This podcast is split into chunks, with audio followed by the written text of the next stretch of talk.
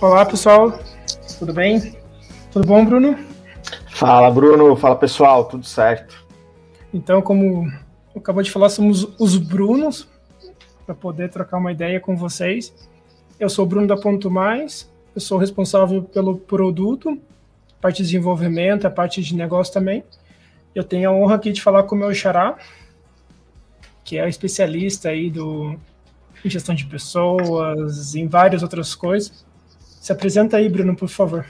Excelente, Bruno. Obrigado. Então, pessoal, é, muito bom dia. Eu sou Bruno Soares, eu sou cofundador e CEO da Feeds. Sou um homem cis, tenho cabelos castanhos e pele clara. Estou vestindo hoje uma camiseta azul marinho da Feeds. E hoje estou trabalhando aqui do meu quarto, tem paredes brancas. É, e estou muito, muito feliz de estar aqui hoje conversando com o Bruno e com todo o pessoal da Ponto Mais. Tenho certeza que a gente vai poder estava acompanhando agora a apresentação da, da Silvana. Tenho certeza que a gente vai poder falar bastante coisa sobre engajamento e como a gamificação vai poder ajudar esse engajamento dos colaboradores. Então, bora lá? Bora. Quando a gente começa a falar, né, Bruno, mas o que, que seria, assim, o engajamento e a importância disso para o negócio? Eu entendo um pouco que engajamento é quanto você está envolvido com uma causa, um propósito, e como você se compromete com isso. Mas eu também não posso afirmar que só esse engajamento vai garantir o sucesso, as metas, os resultados. Né? Mas acho que vai deixar a jornada, o caminho um pouco mais leve, ou até mais divertido, né? Quando a gente fala de gamificação. Eu queria que você acho... contasse a sua experiência com isso. Um, um, grande ponto, assim, acho que a primeira coisa que a gente pode falar quando trata-se de engajamento é que comumente as pessoas confundem engajamento com felicidade ou com satisfação no ambiente de trabalho. E apesar de estarem correlacionados, elas não são a mesma coisa. Uh, o engajamento, muito na linha do que tu trouxe, Bruno, tem a ver com essa conexão, esse comprometimento até psicológico do colaborador com aquilo, com, aquela, com aquele propósito na, nas atividades e no ambiente de trabalho no qual ele tá, tá, está colocado, né? Então, o propósito dele está conectado com o propósito da empresa, ele está comprometido com aquilo que ele está fazendo, e o comprometimento é muito focado nos resultados que a empresa precisa ou os resultados que a empresa espera para aquele colaborador naquele ambiente de trabalho. Então, o, o, engajamento, de maneira geral, quando a gente fala de gestão de pessoas dentro da, da, da psicologia organizacional, vamos dizer assim, né, ele está muito mais relacionado a é, essa parte de de propósito, de, de atingir os objetivos da empresa, é, e ele pode não estar feliz e ajudando a empresa. Né? É claro que fazer, estar engajado estar satisfeito naquele ambiente de trabalho, estar feliz no sentido de se realizando profissionalmente, é muito mais agradável, né? sem dúvidas. É, mas a gente sabe que existe essa questão de a pessoa estar engajada e não estar feliz, ou estar super feliz o ambiente é muito sexy, o ambiente é muito cool, vamos dizer assim, mas ela não está entregando os resultados esperados, ela não está engajada de fato entregando o resultado para aquela, aquela equipe, para aquela organização, para aquela atividade que ela foi contratada né, é, desde o início, por exemplo. Acho que você trouxe um ponto interessante. Seria ótimo a gente estar tá sempre acordando bem empolgado, feliz da vida, né? Quem gosta mais de futebol, às vezes o time não perde, não está tão feliz, mas continua engajado. E você tem alguma dica de ouro aí? Como manter esse engajamento e felicidade ao mesmo tempo? Isso não estava muito no, no é, roteiro, assim, mas você me deu esse estalo aqui, eu tive que perguntar isso. Não tem, não tem a bala de prata. Eu acho que tudo que a gente vai falar aqui hoje é, contempla esse, esse grande conjunto de cerimônias, rotinas, que é importante as empresas fazerem para mapear, acompanhar e estimular esse, esse engajamento. Acho que isso é um ponto importante. É, então, assim, existe várias coisas, né? não é uma só. É, mas se eu fosse falar assim, tentando responder a tua pergunta, Bruno, eu acho que é definir um conjunto de cerimônias importantes para que estimule esse engajamento desse colaborador naquilo que ele está fazendo, né? É, e, e, eu acho que, e aí agora falando, vem um outro ponto, que é fazer um processo seletivo que tem que trazer pessoas que tem um, uma conexão muito grande com a sua cultura e que, com, com, o que você se propõe a fazer, né? Se, por exemplo, a Ponto Mais, assim como a FIT, são startups de, de crescimento acelerado, então assim, não adianta trazer alguém que não é isso que quer para a carreira, ah, não, eu gosto de ficar mais tranquilo, né? É, beleza, show de bola, acho que cada um tem, tem gosta de cada um tem seu perfil, mas sim, aqui na Feeds, vou chutar aqui, aqui na Ponto Mais, o negócio é que a gente dobra todo ano, né? Então a galera tá sempre crescendo, sempre tem muita coisa para fazer, enfim. Então acho que essa questão, essa observação de trazer pessoas mais conectadas com o que a empresa está fazendo ajuda bastante no engajamento desde o dia zero. Acho que por isso que seja mais batido no mercado. Né? Não sou especialista em recrutamento e seleção, mas já fazia gestão quando eu tinha cabelo, então alguns anos atrás, que eles se perderam.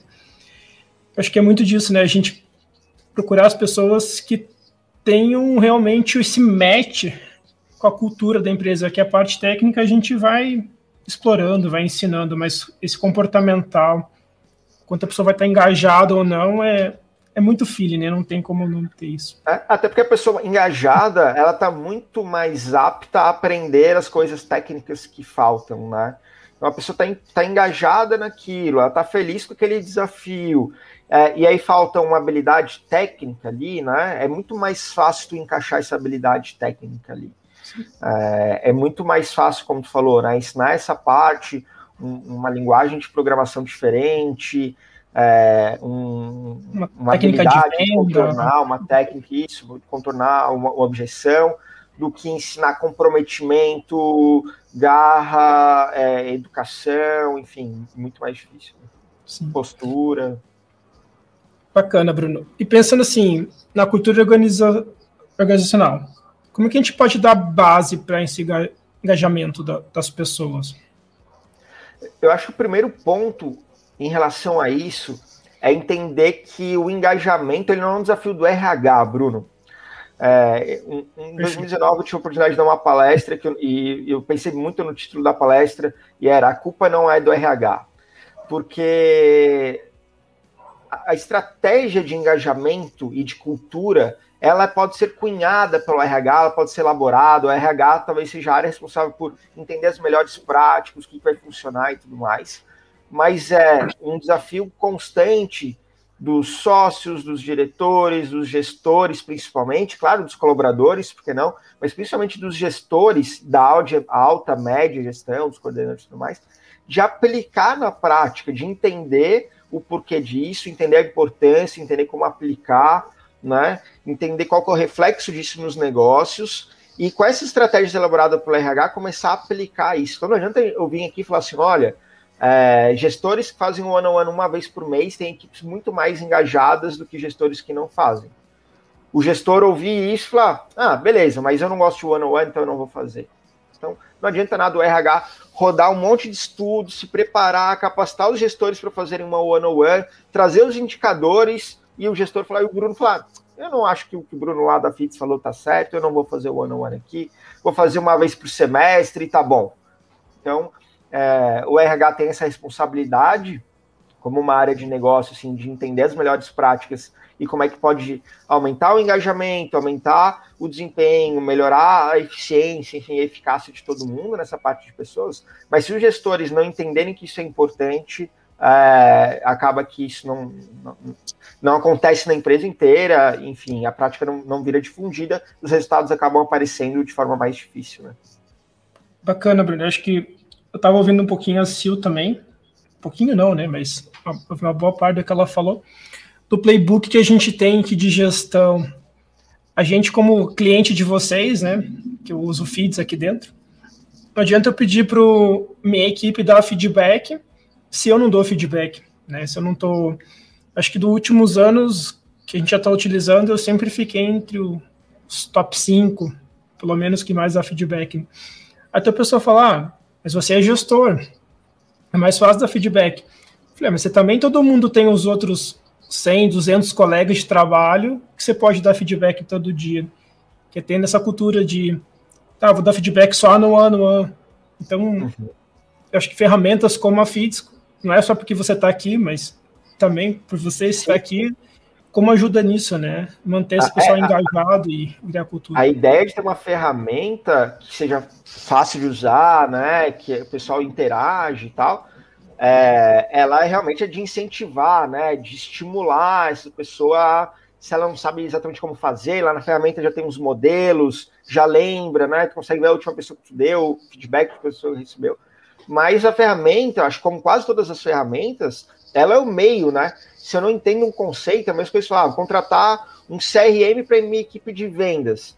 Mas se eu não treinar a equipe a preencher o conceito de pipeline, né, de funil, de métricas, de não funciona. Não adianta. Posso contratar o melhor CRM do mundo, se eu não treinar as pessoas a utilizar aquele CRM, as melhores práticas, né? Como é que, como é que faz forecast? Por que é importante aquela atividade estar sempre atualizada, né? Ah, não adianta contratar Salesforce, HubSpot, Pipedrive, enfim. Né? Não enfim. adianta. A mesma coisa acontece com a Feeds. Então, a ferramenta estimula, mas as pessoas precisam entender o conceito para poder aplicar o conceito. Acho que até o nosso evento, né, que é na prática, né, o nome do, do evento que a gente está tá rolando agora, acho que é muito assim, é, trazendo um pouco mais para o mundo do desenvolvimento de software, depois a gente vem para a gestão de pessoas. Todo mundo fala do Spotify, em ter squads, como gerenciar projetos. Até o nome fala. A metodologia do Spotify deu certo lá. Então as empresas não dá para dar um Ctrl C, um Ctrl V aqui Perfeito. que vai funcionar. Claro que tem técnicas, conceitos que a gente pode se aprofundar, acho que ver como aplicar, né? Que é muito do, dos princípios da metodologia ágil, né? Então, ser ágil não necessariamente é fazer rápido, mas é responder rápido às mudanças e nos adaptar o que está acontecendo. Acho que é muito que você trouxe isso, né? Uma ferramenta vai ajudar, mas só ela sozinha não, não vai Exato. te ajudar, não vai resolver sozinha. Exato. E aí tu tocou num ponto importante que eu vejo acontecendo muito no mundo de RH, e, e, na, e tu falou de tecnologia, acho que tecnologia aconteceu bastante também, que é confundir as melhores práticas com práticas mais utilizadas. Perfeito. Né? Então, por exemplo, ah, avaliação de desempenho tem que fazer porque é uma das melhores práticas do RH. Tá, mas peraí, tu tem algum desafio de que a avaliação de desempenho vai te ajudar? Não é porque outras empresas, não é porque a Ponto Mais e a FITS têm avaliação de desempenho, né, como processo, que você na sua empresa com 15, 20 colaboradores precisa ter, porque talvez tu não tenha essa dor, né? Ou não é porque tem uma empresa de 100 colaboradores que precisa ter uma avaliação de desempenho tão robusta quanto a do Google, que tem 50 mil ou 100 mil, 100 mil colaboradores. Então, é, uma dica assim, que a gente traz bastante é não confundir boas práticas com práticas mais utilizadas. A avaliação de desempenho é uma prática muito utilizada, não significa que ela é boa e não significa que ela é boa da tua organização, por exemplo. É, na ponta, acho que um exemplo, estou aqui vai ser quase três anos, e faz dois anos que a gente começou a aplicar a metodologia do OKR. Quem não conhece, no FITS tem um curso bem bacana, de verdade, eu fiz ali, vale muito a pena. É, a gente estava trabalhando mais com objetivos smarts, né, que é mais específico, mensurável, até criar essa cultura de ter metas, de ter objetivos. E a gente vem adaptando, né? Porque a pessoa fala, o Google usa, eu vou usar também. Ok, acho que é uma referência, mas é, é muito do que você fala. E vamos mudar um pouquinho aqui o tema, seguindo o tema, né, Bruno? E como que é a jornada do colaborador nesse processo? Como que a gente pode manter ele engajado? O que, que a empresa vai dar? Vai dar bônus, recompensa, brinde? que mais? É, que... Acho que o, o, primeiro ponto, é, assim, uma coisa muito, muito, muito legal da gente falar da jornada do colaborador é que vários estudos indicam que um onboarding bem feito muda toda a percepção desse colaborador dali em diante naquela jornada dentro da sua empresa. Né? Ah, então, esse é um ponto muito importante. É, e claro, as empresas de tecnologia com base tecnológica estão anos-luz na frente das outras, né? Então, mas isso vai desde elaborar uma, um onboarding muito bem feito, de com quem ele vai conversar, assim, desde o kit de boas-vindas, né, que virou é, uma prática recorrente nas melhores empresas, enviar um, enfim, um kit, o, o equipamento para a pessoa trabalhar, chegar com antecedência, né? Não chegar dois dias depois que a pessoa começou a trabalhar, enfim, desde esse tipo de detalhe até a parte de o que a pessoa faz na primeira semana, né? Como é que a gente vai acelerar essa integração desse colaborador? Então, reuniões com, é, de cultura, sobre os valores, sobre o propósito, reunião com as lideranças da empresa, com os fundadores ou com, com o corpo diretor da empresa, para integrar o mais rápido possível. Então, a jornada do colaborador, ela começa lá no onboarding desse colaborador. Na verdade, sim, começa até no, no processo de admissão, né? Vamos chamar de pré-onboarding. Uhum. É, mas dentro da organização mesmo, ela começa a conhecer seus colegas de trabalho, ela começa a conhecer o seu ambiente de trabalho, as suas ferramentas, nesse processo de onboard. Então, lembrar que a jornada tem um começo, e esse começo ele precisa também ser encantador. E o engajamento do colaborador, a primeira vez que ele vai começar a engajar com tudo que ele está vendo é nesse momento. É, são nos primeiros 5, 10, 15 dias ali de trabalho. Então, a minha sugestão, sempre que a gente fala de jornada do colaborador, é investe muito nesse processo inicial, porque isso vai mudar a percepção desse colaborador dali para frente. No livro Equipes Brilhantes, se não me engano, eles falam sobre estudos que eles fizeram, um teste AB dentro de uma empresa que contrata muita gente. Acho que eram dois grupos de 25 colaboradores. Um eles não fizeram onboarding, no outro eles fizeram um onboarding de 15 ou 20 dias, assim. E o resultado, depois de dois anos, foi bem, bem bizarro, assim. É. Numa equipe ainda permaneciam 50% ou 70% dos colaboradores, e os que permaneceram eram muito, uh, eram muito satisfeitos, e no outro tinha, uh, era, era quase o inverso, assim, 70% tinha saído, e dos que ficaram não eram tão felizes, assim. Então, mostrando qual que é a importância de fazer um onboarding bem feito, né? E claro... Que empresas como falar. a gente que é produto, né? Ponto Mais, a própria Feeds ou várias outras no mercado. Acho que o onboard nesse sentido tem mais peso ainda. Né? Não que as outras não tenham importância em fazer isso, mas quando a gente desenvolve um produto, uma solução que é, que é para ajudar o mercado, é, acho que faz muito nisso. Pra, só um parênteses aqui na, na ponto. Não, não é só uma realidade nossa, né?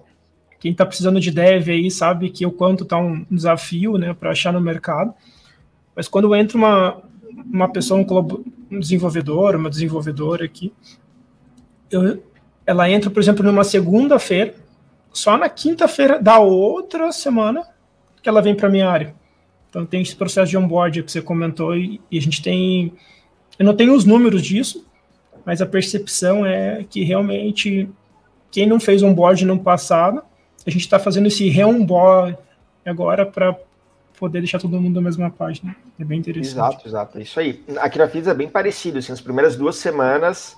E é engraçado, porque, do exemplo de desenvolvedor, né? O desenvolvedor quer entrar, já quer mostrar trabalho. Já quer programar. Quer Cara, espera, espera pelo menos aí uns 10 dias, porque mais importante que tu aprender a mexer no nosso código é tu entender de verdade os nossos valores, a nossa cultura, para ver se esse casamento vai dar certo, um negócio de médio e longo prazo, né? É, a gente nem libera até as suas fontes do produto é, aqui para o desenvolvedor. Só. Isso, a gente também não. Então, assim, é, porque se tiver algum gap técnico, relaxa, vai dar tempo. Se, se o alinhamento cultural, de propósito, se estiver bom, é, o resto vai, vai se encaixando, né? Então... E depois do onboard, acho que isso é assim, aquele encantamento que você falou, né? De, de o match na entrevista, no processo, mantém-se nisso de aumentar esse engajamento. E durante a jornada dele, o que, que você traz? A jornada dica? vem a questão das cerimônias, né? Então, eu acho que a gente pode separar em duas cerimônias. As cerimônias de gestão, normalmente está relacionado ao gestor da própria área, de definir, vai fazer o weekly, vai fazer o one-on-one, uma vez por mês com cada colaborador. Então, algum conjunto de cerimônias e boas práticas de gestão para melhorar esse relacionamento líder e liderado. Tá? É, a maioria das pessoas, que grande parte das pessoas que saem das empresas reclamam de um mau relacionamento na sua, é, com o seu líder. Não necessariamente que a pessoa é grosseira, enfim, mas de um distanciamento pessoal ali. Então, as reuniões one-on-one -on -one ajudam muito nisso, por exemplo. Em paralelo, acho que um trabalho com RH, né, as áreas de pessoas e cultura dentro das empresas precisam estimular, são as cerimônias de é, engajamento das equipes. Né? Então, cerimônias para revisitar valor, cerimônias para falar de cultura, cerimônias para integrar colaboradores. Então, por exemplo, vou dar três exemplos aqui de cerimônias que a FITS tem, tá? A gente tem um cafezinho aleatório, que a gente chama. Então, o RH organiza uma sala ali uma vez por semana, coloca acho que cinco pessoas totalmente aleatórias ali dentro, às vezes pessoas que nem se conheciam ainda, é, e eles começam a conversar sobre coisas aleatórias ali. Então, esse é um exemplo de coisas para estimular a integração e a convivência dos colaboradores, principalmente nesse momento que a gente está em home office. Outra cerimônia que é muito legal, hoje tem um happy hour, acontece toda sexta-feira, e uma vez por mês a Feeds banca um vale iFood para a galera é, poder comprar. Um próximo que você tiver, você pode me convidar, tá? Tá, beleza, beleza, combinado. E o terceiro e a terceira cerimônia aqui de exemplo é a hamburgada da FIDS, acontece uma vez por trimestre.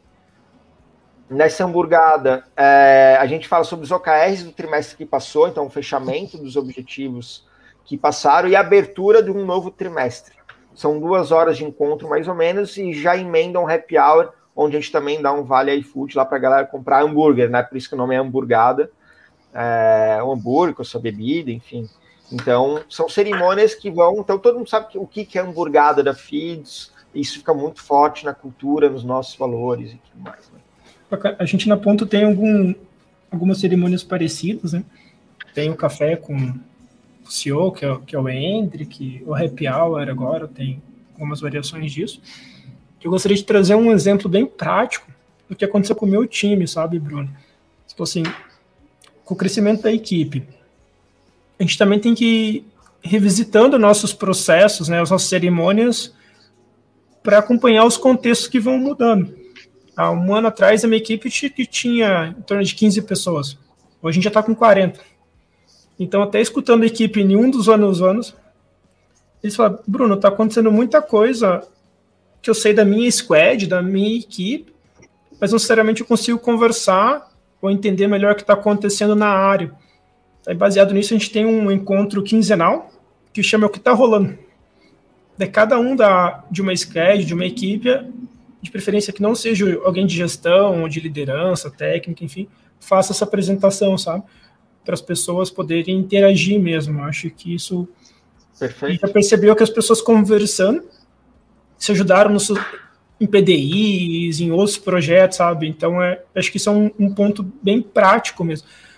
Porque o pessoal às vezes cria um playbook, cria cerimônias, mas é perceber também que o mundo é cada vez mais dinâmico e não dá para deixar escrito numa pedra. Né? Acho que revisitar a cada tempo. Que nem se for cerimônia de três meses de OKRs que vocês têm, né? Porque a meta de vocês provavelmente está atrelada a isso, né? Mas não Sim. quer dizer que tem que ser a cada três meses, né? Então acho que isso que é um, um ponto bem interessante para a gente é, conversar. O importante é entender qual é a tua cultura quais são os processos que você quer linkar a essa cultura, né? Então, a hamburgada não foi um negócio que a gente pensou assim, ah, vamos parar a cada três meses, vamos. É, teve um mês, um trimestre que a gente mandou super bem, eu acho que a gente tinha uns sete colaboradores ainda, assim, lá em 2019. A gente saiu para, oh, vamos sair para onde? Ah, vamos comer hambúrguer, vamos. Aí ficou legal. Aí no trimestre seguinte a gente tinha umas 10, 12. Ah, vamos fazer um hambúrguer. E aí pegou e aí virou cultura, né? Assim, não importa quem tá, quem não tá, virada de trimestre a gente sabe que vai ter hamburgado. Então, acho que, que é um ponto legal assim de trazer. Legal. E a gente vem falando bastante de engajamento, gamificação, né? Mas talvez assim, o que, que é explorar melhor? O que, que é gamificação?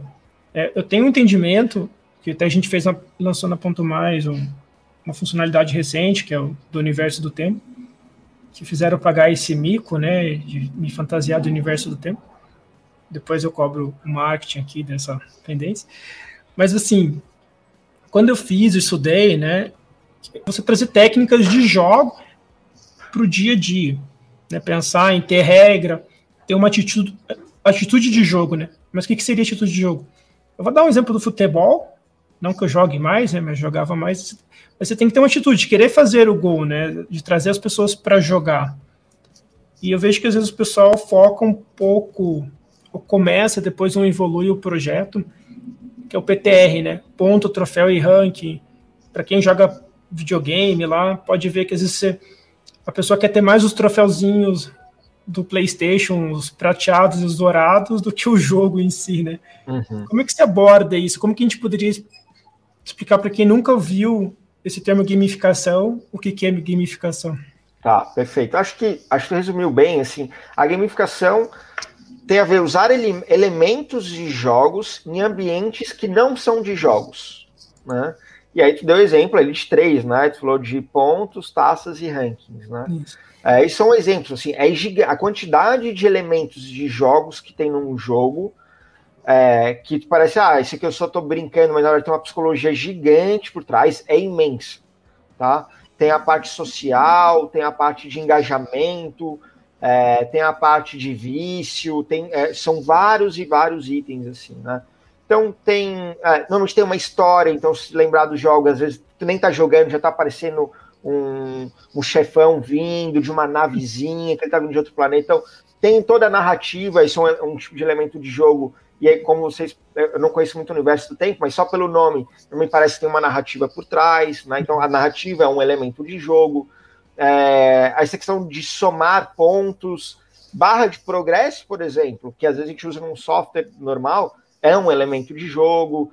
É, os desafios, então assim, ah, tu ganha um ponto, mas a gente lançou um desafio agora que se tu fizer tal coisa, tu ganha ponto em dobro, né? Os desafios são outros elementos de jogos.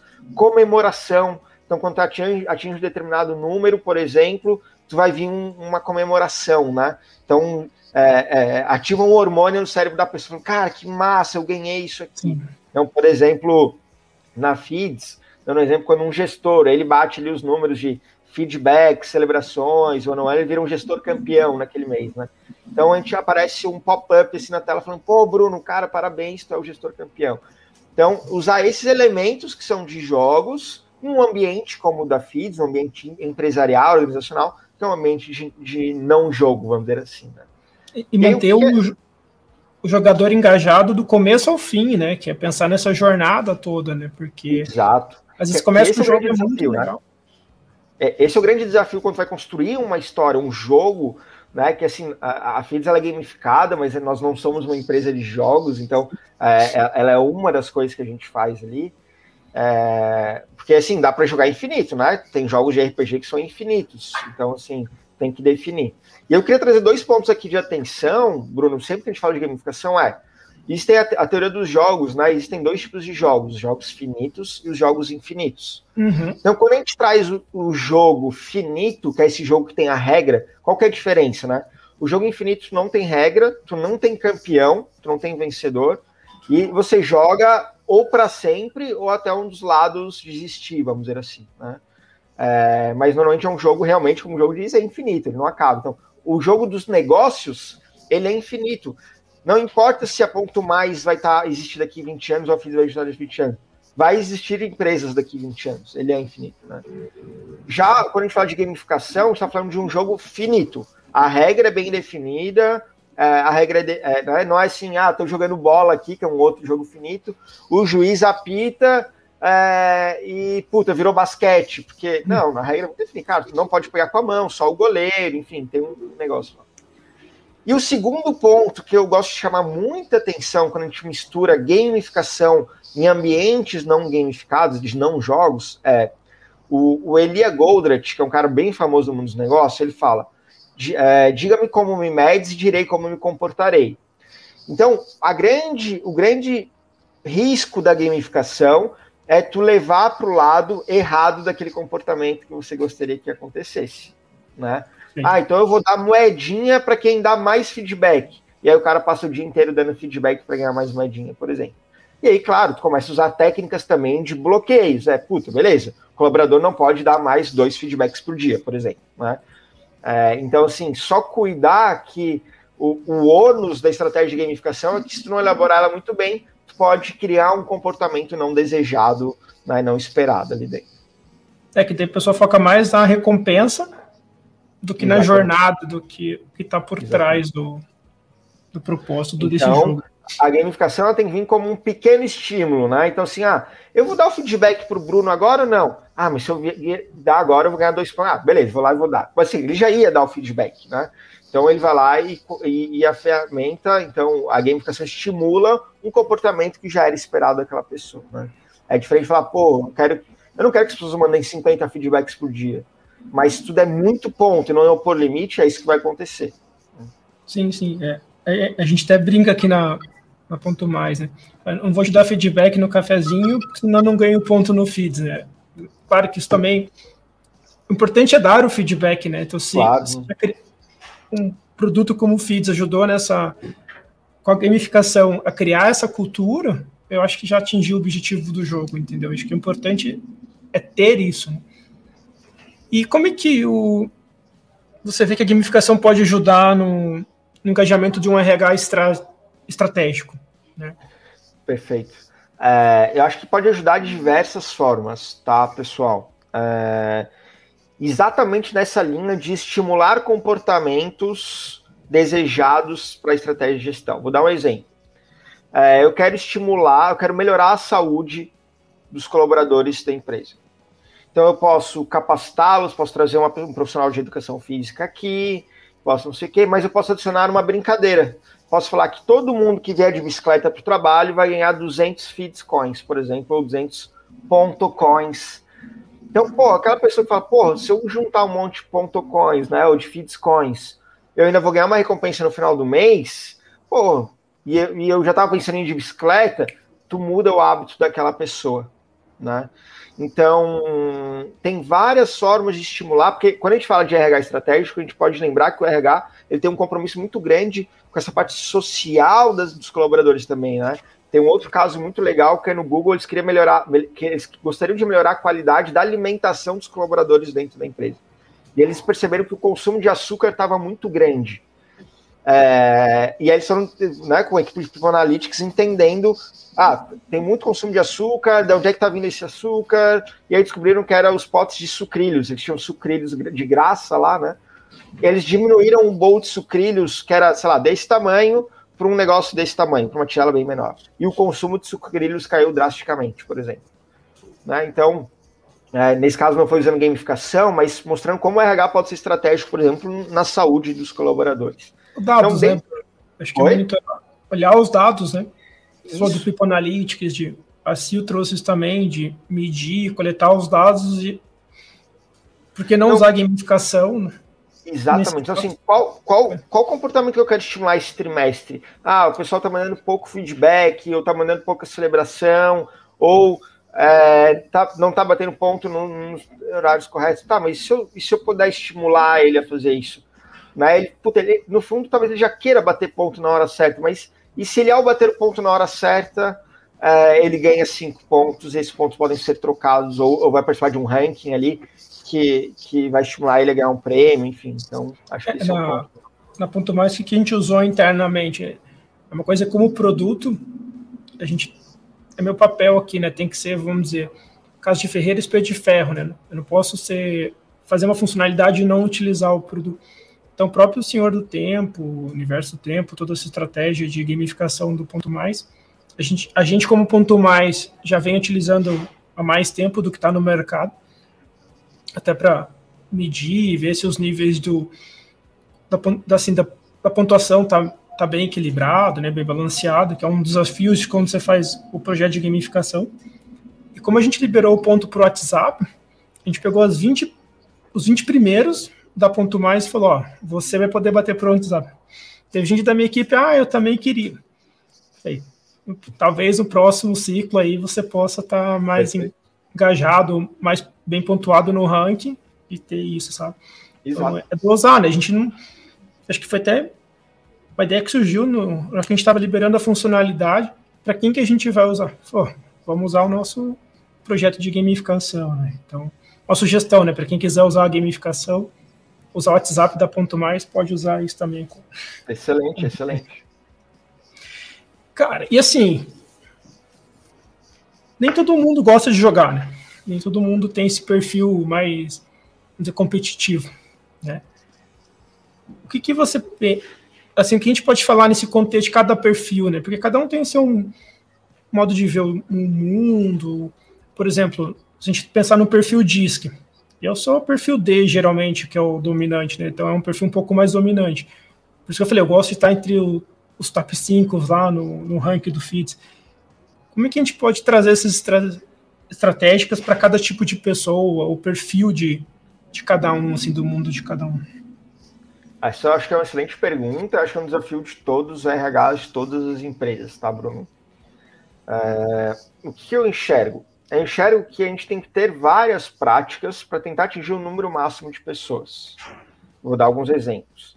Mas entender também que a gente nunca vai atender 100%. Não falando nem de satisfazer o 100%, estou falando de fato ter um engajamento dentro dessas atividades 100% das pessoas. Sempre vai ter a galera que não vai participar, independente do que você faça. Tá? É, mas vamos lá. Gamificação vai ajudar em uma parte da estratégia. Comunicação vai ajudar em outra parte da estratégia. É... Influência vai ajudar em outra página, outra parte da estratégia. É... Concorrência vai ajudar em outra parte da estratégia. Então, por exemplo, quando fala que ah, a gente liberou um aplicativo, o, WhatsApp, o ponto WhatsApp, só para quem fez, está gerando uma concorrência ali que estimula as pessoas a falar, putz, eu não via nenhuma vantagem, mas agora eu passei a ver, né?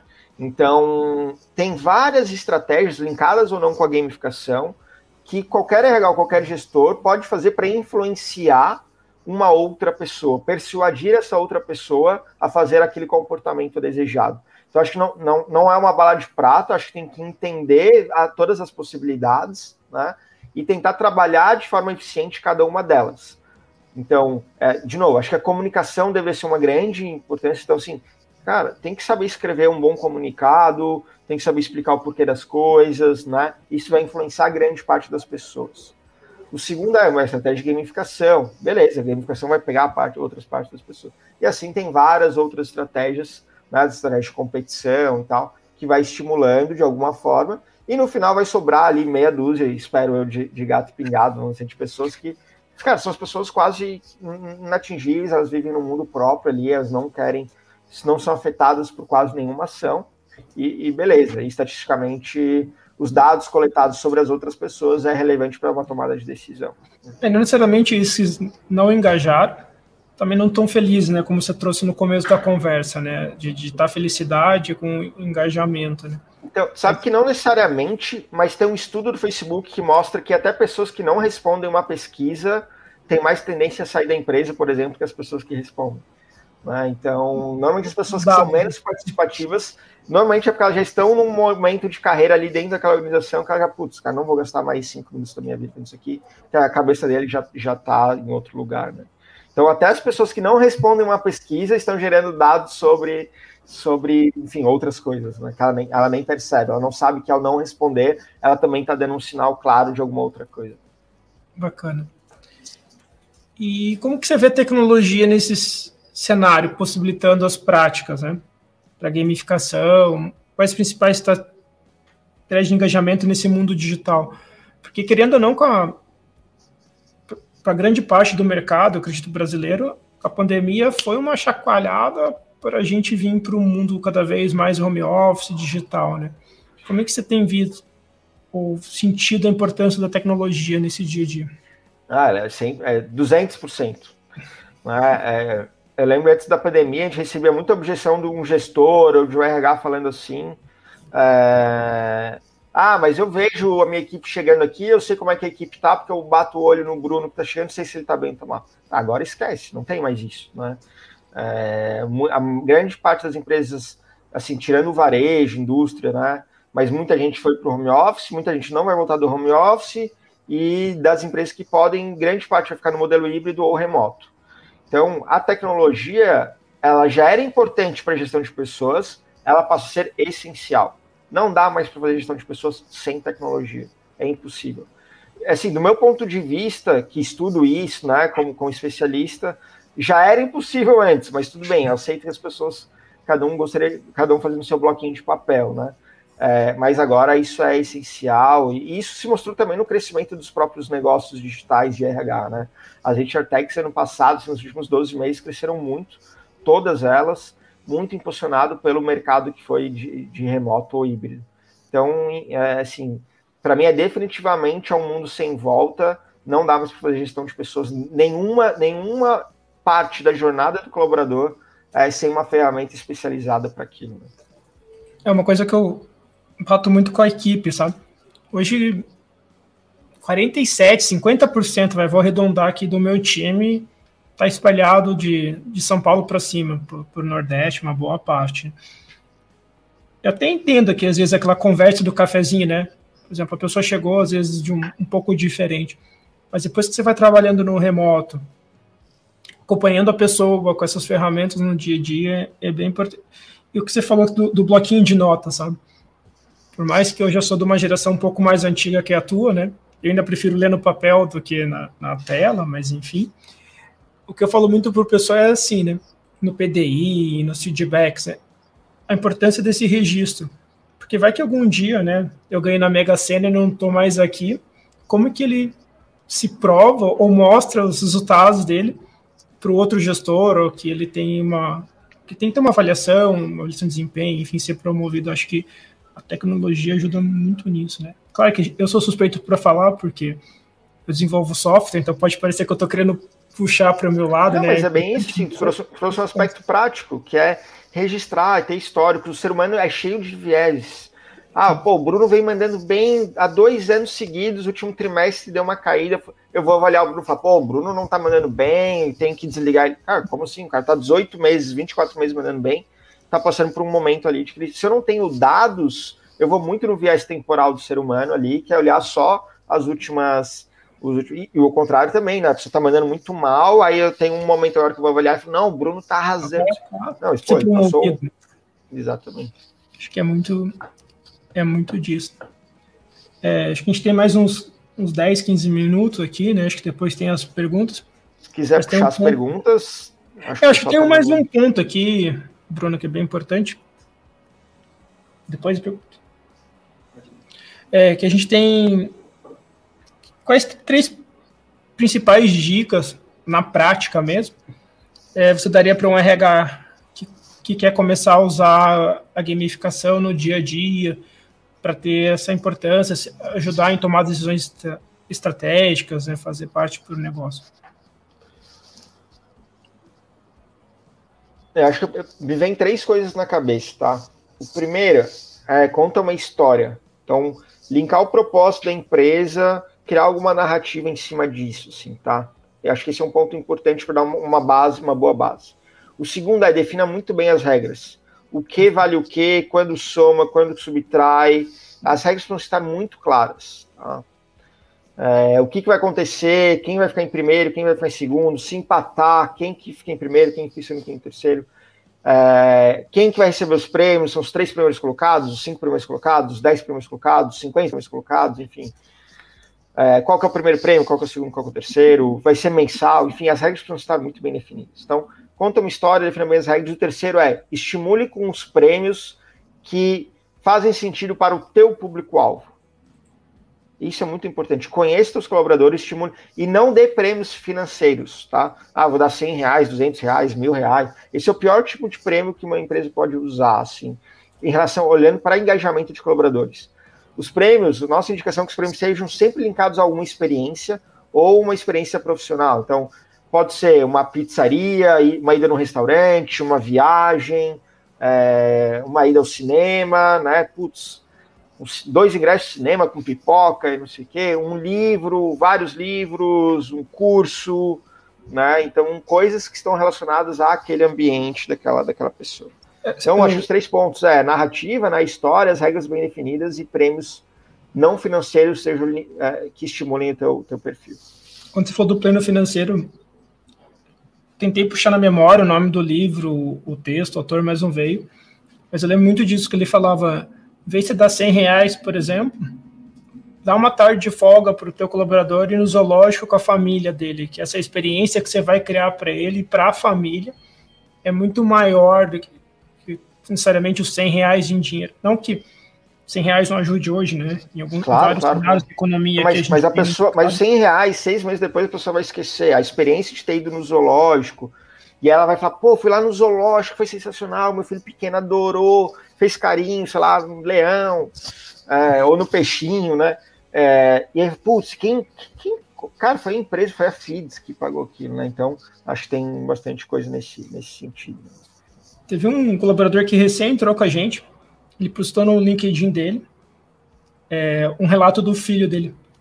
Ele acho que faz uns 20 dias, 30 dias começou com a gente. E acho que antes ele não estava em home office, e como ele é de São Paulo e com a gente, ele tá, mesmo que fosse Curitiba, ele está tá em home office.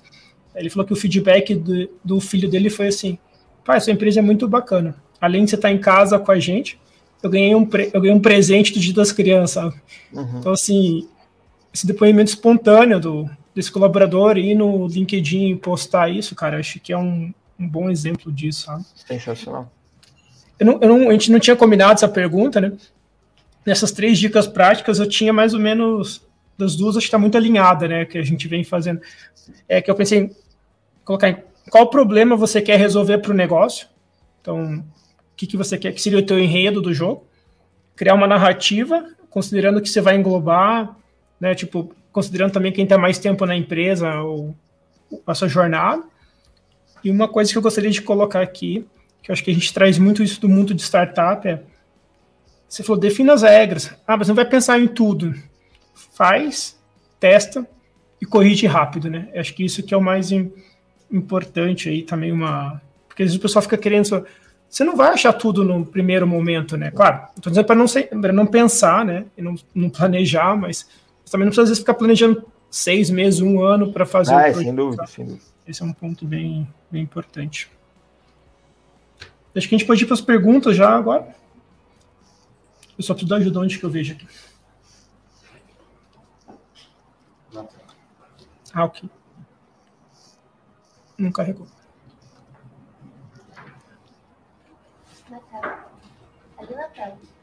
Ah, ok. Eu estou dando uma de usuário aqui, agora teve.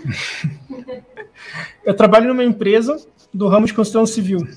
É uma pergunta do Bruno. É mais um Bruno perguntando para gente aqui, Bruno. O Bruno Tonicelli. Eu trabalho numa empresa de construção civil. No caso, uma empresa de trabalho técnico braçal. Como avaliar e ampliar o engajamento dos funcionários, sendo que cada obra tem um encarregado? Boa pergunta, Bruno. É, assim, de maneira geral, esse é, tipo, é, um, é um desafio, é um desafio realmente mais complicado. Mas eu quero trazer uma historinha aqui que talvez ilumine é, de alguma forma um exemplo, tá? É uma historinha, bem rapidinho. É, a pessoa estava andando de carro e viu três pessoas trabalhando, eram três pedreiros, e um tava muito feliz, outro tava mais ou menos, e outro tava muito enfurecido trabalhando. E aí ele parou ali e foi conversar com, com o primeiro. E o cara que tava mais bravo, cara, o que você tá fazendo aí? Falou, pô, cara, tô cortando tijolo o dia inteiro aqui, pô, pegado, puxado e tal. Falei, ah, não, beleza. Aí ele foi conversar com o segundo, falou, cara, o que você tá fazendo?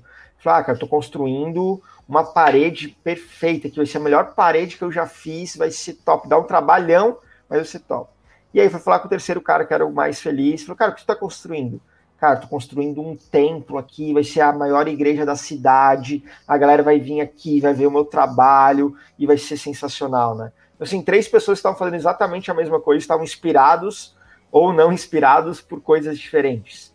Então, a, a resposta que eu, que eu tenho para o Bruno é: é, eu nunca trabalhei, é um mercado que eu conheço bem pouco, esse mercado da construção civil. É um mercado que eu sei que é complicado, a gente tem alguns clientes nessa área, são, são desafiadores. É, mas é trazer essa questão que a gente falou ali de, cara, propósito, qual que o trabalho, é, por que, que as coisas são feitas dessa maneira, explicar sempre o porquê das coisas. A maioria dessas pessoas nunca teve a oportunidade de entender por que, que as coisas são feitas dessa, dessas maneiras, né? Por que, que a gente está construindo, por que, que a tua empresa está construindo um prédio lá residencial, comercial, por que, que a empresa foi fundada, qual era o sonho dos sócios, fundadores, enfim. É, e, e, perguntar para eles o que, que te engaja no trabalho, o que, que te deixa feliz, né? Cara, às vezes é, é pode ser um, um reconhecimento do, do, do, dono da empresa, pode ser ter um cafezinho quente né, no trabalho todo dia, um cafezinho gostoso. Cara, então perguntar também para eles. Eu acho que eu não vou ter a resposta que, que tu gostaria de ouvir, mas pergunta para eles, cara, o que a gente faz ficar mais engajado aqui? O que te faria trabalhar melhor? O que te deixaria feliz? O que te deixaria mais satisfeito aqui? E, e, eu acho que esse é um bom ponto. Assim, começa perguntando, entender qual que é o teu perfil de verdade, e aí tu vai conseguir, é, aos poucos, também não vai mudar de um dia para o outro, mas aos poucos ir fazendo ações, cerimônias, melhoria de processo ali para aumentar o engajamento desses colaboradores. Bacana, Bruno da, da FIDS. O Bruno Tonicelli, espero que de alguma forma a gente tenha te ajudado. Tem outra pergunta? Bem, acho que é isso. Então, Bruno, eu gostaria de agradecer muito do teu tempo, da tua não é de hoje que eu te falo isso, né? Que eu sou um fã do teu trabalho e da, da Feeds. E mais uma vez, obrigado pela essa parceria aí, cara. Eu que agradeço, obrigado pelo teu convite, obrigado pelo convite de toda a equipe da Ponto Mais aí, que arrasou em mais um evento, e todo mundo que é, participou aí. Se tiverem, pessoal, acessem o site da Feeds lá, conheçam um pouquinho mais, feeds.com.br. Nós somos uma plataforma de engajamento e desempenho de colaboradores. Hoje a gente atende mais de 700 clientes em todo o Brasil. Então conheça um pouquinho mais lá da Feeds também. Tem muito conteúdo bacana sobre engajamento no nosso blog. Então tenho certeza que tem alguns conteúdos que podem ajudar vocês também no dia a dia. Valeu, pessoal. Boa semana para todo mundo. Né? Feeds Educa, que é bem bacana. Acho Feeds que esse é o nome, né? Também. Exatamente. Tá Beleza. Valeu, Valeu pessoal. pessoal. Obrigado pelo tempo de vocês e atenção. O Ponto ao Cubo é um podcast feito pela Ponto Mais, que é a sua parceira para o RH mais estratégico e um controle de ponto menos burocrático. Se você busca uma solução para facilitar seu controle de ponto, nosso software de gestão de jornada pode tornar o seu dia a dia mais prático, possibilitando que o seu RH seja focado na gestão de pessoas. Deixamos um link na descrição desse podcast para você conhecer mais sobre a nossa ferramenta. A Ponto Mais oferece 14 dias de uso gratuito para que você possa conferir todos os benefícios de modernizar o seu RH. Aproveite e siga Ponto Mais em todas as redes sociais com o arroba. Ficamos por aqui, até o próximo episódio do Ponto ao Cubo.